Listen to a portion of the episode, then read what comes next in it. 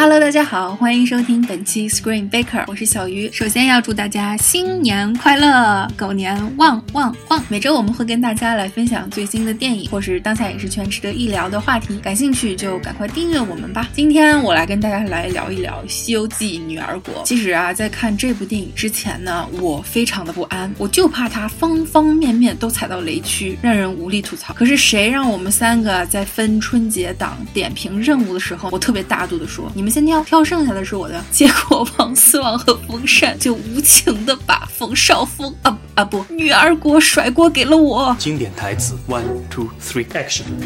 我后悔，我从一开始就不应该嫁过来。如果我不嫁过来，我的夫君也不会死。如果我……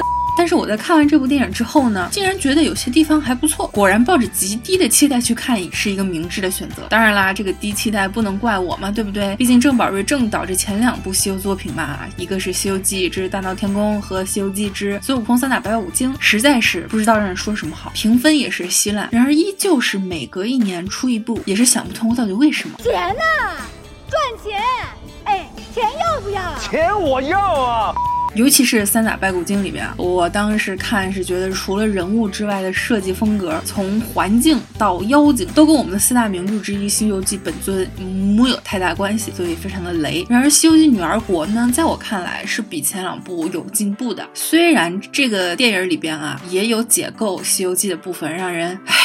无力吐槽，比如这位傻白甜国主，这姿色，这智商，嘴上天天挂着“你想我了吗？我想你了，我知道你想我了，就像我想你了一样”，这种样式的，说是让得道高僧三藏法师一见就动了凡心，你骗妖精呢？所以我说好的地方呢，肯定不包括演员啦、台词啦、设定啦、特效啦这些扶也扶不起来的部分。好的地方呢，其实是在于他从原著《西游记》中呢 get 对了一些地方。什么地方 get 对了呢？总结三点，就是情关。众生观和师徒观。第一个情观，唐僧师徒一路西行，路上遇到了九九八十一难，可以说这些磨难都是佛祖降下的考验。你看，不管是哪个神仙的坐骑啊，下界为妖，就是养的啥老虎、耗子、鱼，但同时佛祖又无时无刻的不在帮助着师徒闯过这些磨难。正所谓造化弄人嘛。所以当唐僧在女儿国邂逅了既高贵又美貌的国王之后呢，其实单凭他自己的造化和力量，几乎是无法抵抗这个情关。的，最后也是上天的帮助才得以渡劫。所以我们在老版的这个《西游记》里看到的是，当唐僧几乎要沦陷在女儿国国君的这个温柔乡的时候呢，妖精杀出来把他卷走了。所以从某种意义上来说，也是妖精救了他。在《西游记女儿国》里边呢，虽然没有这么去演，但也是唐僧自己几乎已经沦陷了，都已经答应了对方带这位放弃了王权富贵的国君一路西行。但这个时候大家才发现，如果女儿国国主走，那么女儿国。也将化为尘土，不复存在，她自己也将灰飞烟灭。所以从设定上来看，其实这部电影继承了原著的这个所谓情关难过的精髓，也是最后通过了不可抗拒的客观原因，才帮助唐僧悬崖勒马。第二个众生观，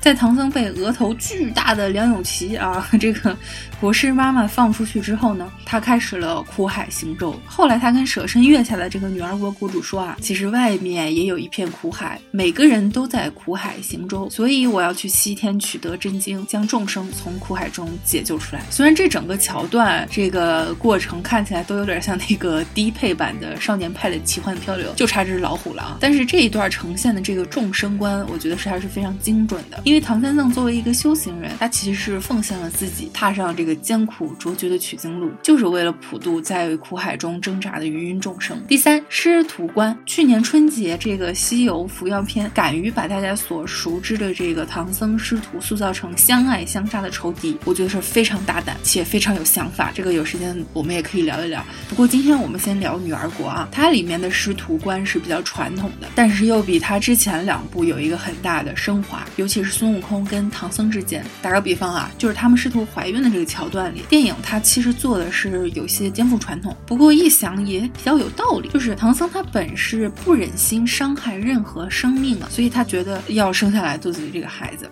唐僧反对堕胎啊，然后孙悟空把他们一定。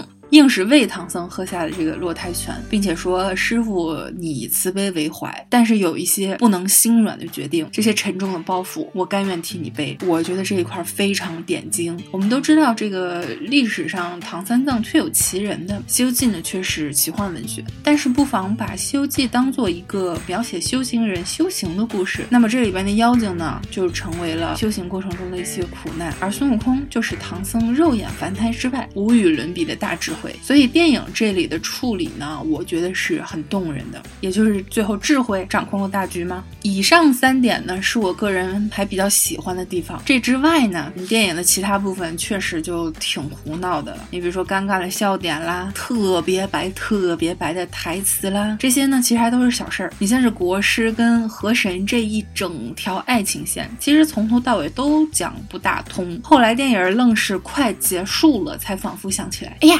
我们缺少一个反派呢，于是就把我们志玲姐姐演的河神黑化胡搞一通，真的是无力吐槽。你骗妖精呢？不过好在这部电影它台词挺少的，呃，有很多留白，我觉得这个是它有自知之明的地方啊，观众也少受点罪。不过这也是爱情故事好拍的一个道理，你看嘛，就是让男主角跟女主角深情对望，然后镜头三百六十度各种回旋。反正这两位表演艺术家老师呢，啊，从头到尾基本上也就仨表情。综合来说呢，鉴于我刚刚说到的喜欢的三个点：情观、众生观、师徒观，即使电影它其他地方做的还是非常粗糙的啊，我最终给《西游记女儿国》必减。好了，本期节目就聊到这里。想要收听更多电影资讯和分享，一定要订阅我们哦。我是小鱼，我们下次再见啦。